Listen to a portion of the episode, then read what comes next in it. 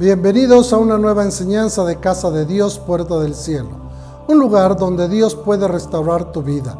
El tema de hoy se llama Cuando las aflicciones llegan a nuestra vida. Lloraba Job diciendo, mi queja sigue siendo amarga, gimo bajo el peso de su mano.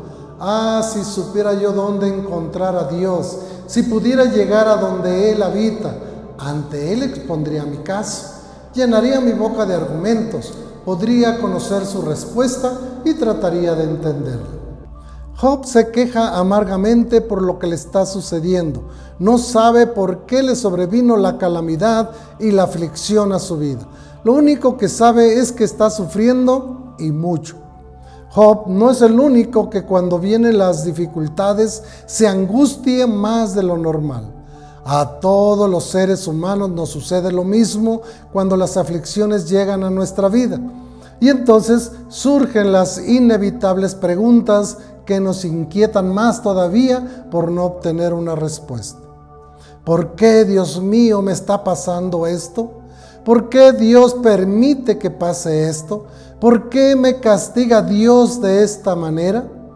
Esta es una pregunta que se hace la mayoría de la gente, sea creyente o no. Pero principalmente son los creyentes haciéndose estas preguntas.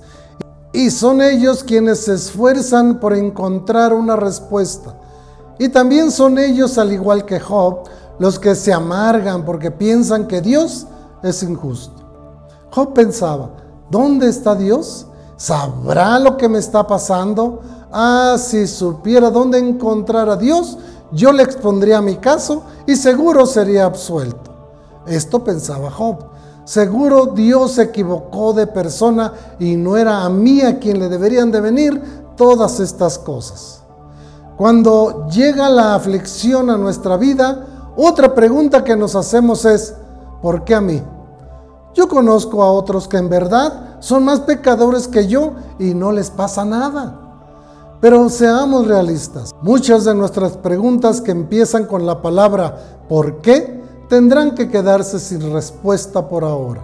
Nosotros carecemos de la capacidad para comprender la mente infinita de Dios y la manera en cómo interviene Él en nuestra vida. Porque ahora nuestro conocimiento es imperfecto. Ahora hablamos y juzgamos como niños. Mas cuando llegue lo perfecto, esto imperfecto desaparecerá. Hay buenos creyentes que ignoran que habrá momentos en su vida en la que tendrán que pasar por situaciones difíciles y pensarán que esto que les está sucediendo no tiene ningún sentido y ninguna razón de ser. Pero Dios tiene un plan maravilloso para sus hijos, aunque a veces no lo veamos, sobre todo cuando están viniendo sobre nosotros problemas y pruebas. Sin embargo, en las más terribles circunstancias, el plan de Dios es maravilloso. Romanos dice, y sabemos que a los que aman a Dios, todas las cosas les ayudan a bien. Esto es, a los que conforme a su propósito son llamados. Otra versión dice, todas las cosas contribuyen para su bien. Esa es una verdad que viene de Dios y hasta que entendemos esto, empezamos a recibirlo, no como un castigo, sino como una prueba de la cual, una vez que salgamos de ella, seremos aprobados y recibiremos nuestro galardón. Aún en medio del dolor y de la angustia podremos ver y sentir el amor maravilloso de Dios. Dios es bueno y su misericordia es para siempre.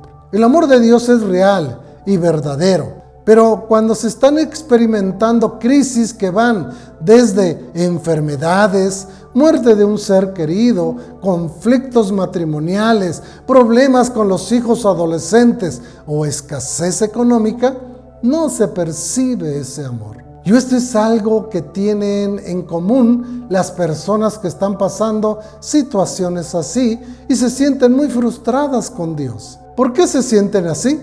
porque sienten que Dios los abandonó a su suerte. Cuando Dios no los rescata de las circunstancias por las que están atravesando, rápidamente su frustración crece hasta llegar a tener la sensación de haber sido abandonados. Después de la desilusión, la fe se empieza a marchitar y la esperanza empieza a declinar. Lamentablemente, cuando la gente está en esta situación, se cree todas las mentiras que Satanás le viene a decir a su oído, tales como, Dios no está aquí, Dios no te ama, tú estás solo, Dios no te escucha.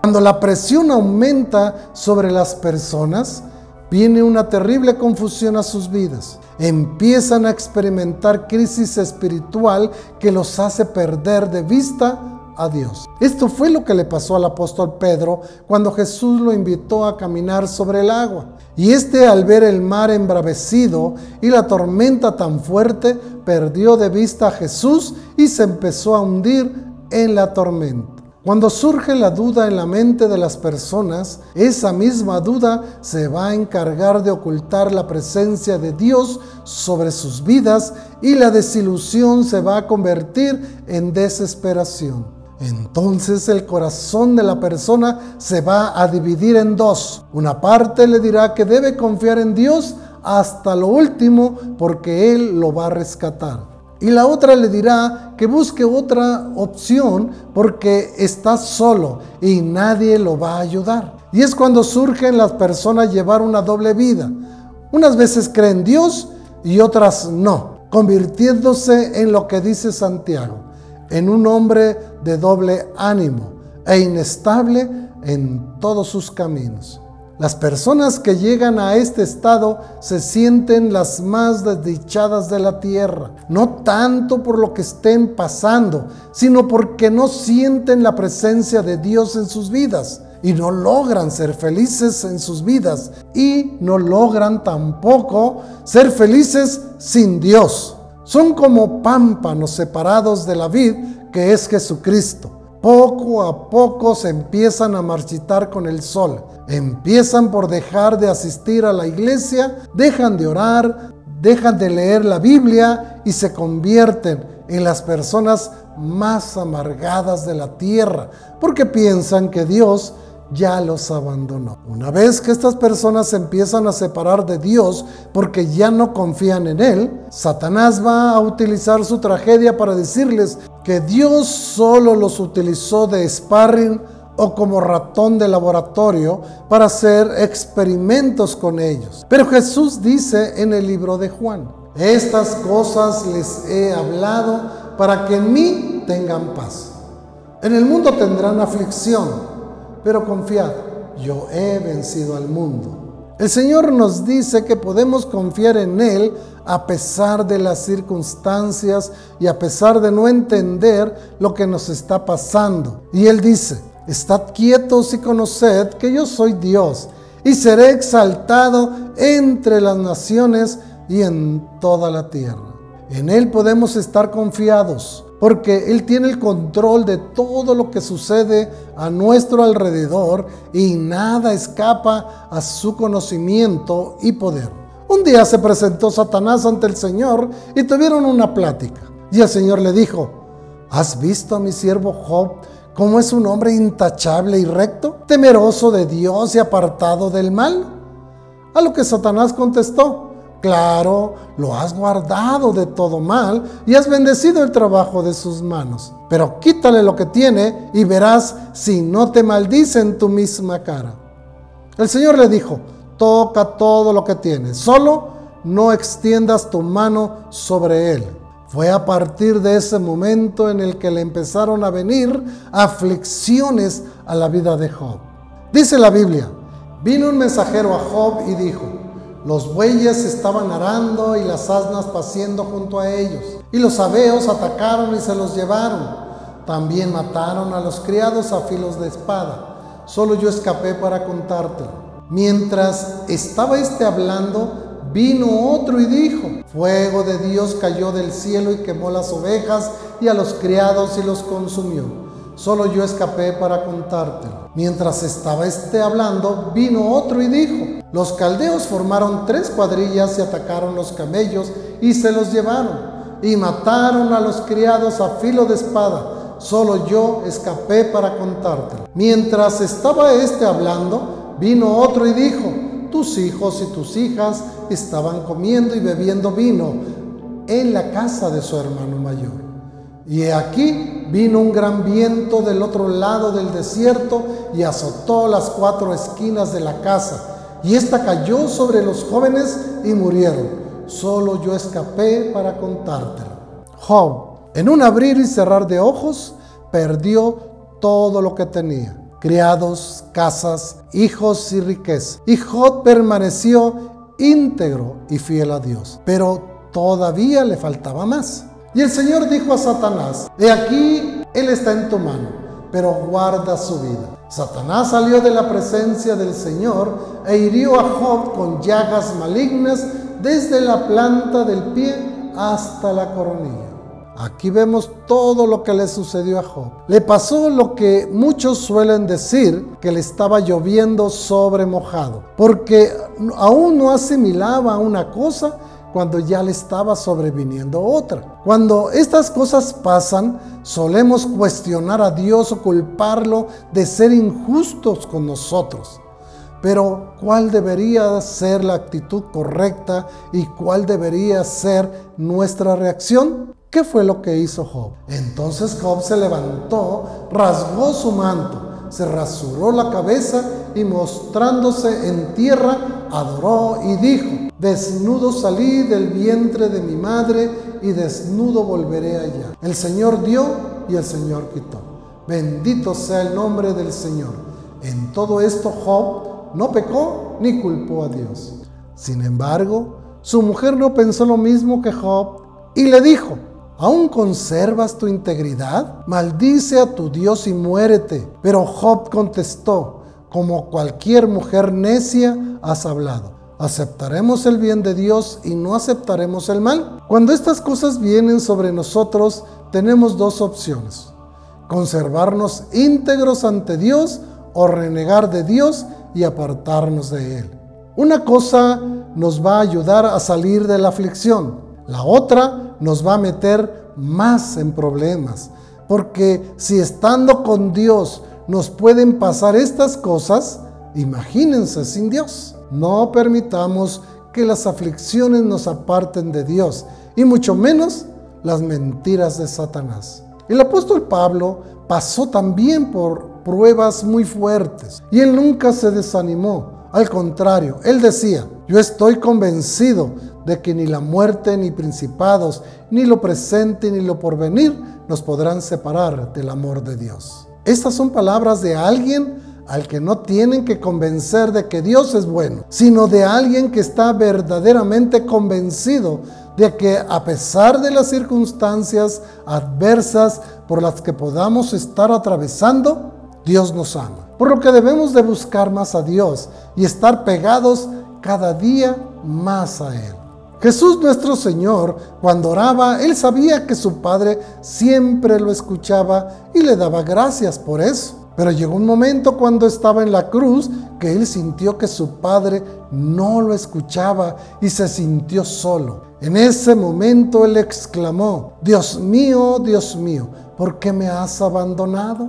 Jesús no estaba cuestionando a Dios, sino que estaba expresando la profunda angustia que sintió cuando tomó sobre sí los pecados del mundo y el Padre, que no tiene ninguna relación con el pecado, lo tuvo que abandonar. La aflicción y la agonía física fue horrible, pero fue mucho más doloroso el periodo de separación espiritual con Dios. Jesús sufrió esto para que nosotros no tuviéramos que experimentar la separación eterna de Dios. Tarde o temprano, cualquiera de nosotros atravesaremos por un periodo en el cual parecerá que Dios nos ha abandonado. Esto puede ocurrir recién convertidos cuando nos disponemos a servir a Dios o cuando ya estamos entregados sirviendo fielmente la reacción natural y la pregunta que nos podríamos hacer sería, Señor, ¿para eso me llamaste? ¿Es así como tratas a los que te sirven? Y esto tal vez nos parecerá una broma pesada de parte de Dios. Pero ni es una broma, ni es un castigo, y mucho menos un abandono de Dios. Simplemente es un proceso por el que algunos, no todos, tendremos que atravesar. La aflicción en sí es dolorosa, pero duele y hiere más que Dios guarde silencio y no nos quiera dar una explicación de lo que está sucediendo y por qué está sucediendo. Es en ese momento que pensamos como Job y decimos, si Dios me explicara, yo lo entendería. Y entonces yo también le expondría mis razones y seguro Dios cambiaría su proceder y quizá hasta se disculparía conmigo. Pero Dios ni se va a disculpar y tampoco nos va a dar una explicación de lo que Él hace. ¿Qué es entonces lo que Dios quiere? El Señor lo que quiere es confía en el Señor con todo tu corazón y no te apoyes en tu propio entendimiento.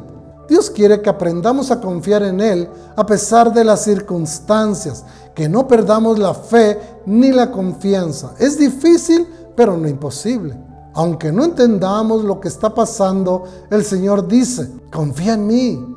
Por difícil que te parezca, Dios te ama. Si hoy estás pasando por una situación similar a Job, donde te sientes desorientado, abandonado, afligido y en sufrimiento, te invito a que te encierres en tu cuarto, te pongas de rodillas y clames a Dios. Explícale cómo te sientes, pídele consuelo y fuerzas pero sobre todo que tu fe no falte. Ahora más que nunca, alábalo con todo tu ser y reconoce que lo necesitas. Entrégale tu vida y tus problemas y ten la seguridad de que Él en su momento arreglará todo a tu favor, aunque por el momento no lo parezca. Que Dios me los bendiga y nos vemos en la próxima. No olvides suscribirse en nuestro canal también te recomiendo que veas nuestros videos anteriores. Dios te bendiga y nos vemos en la próxima. Dale pi a la campanita.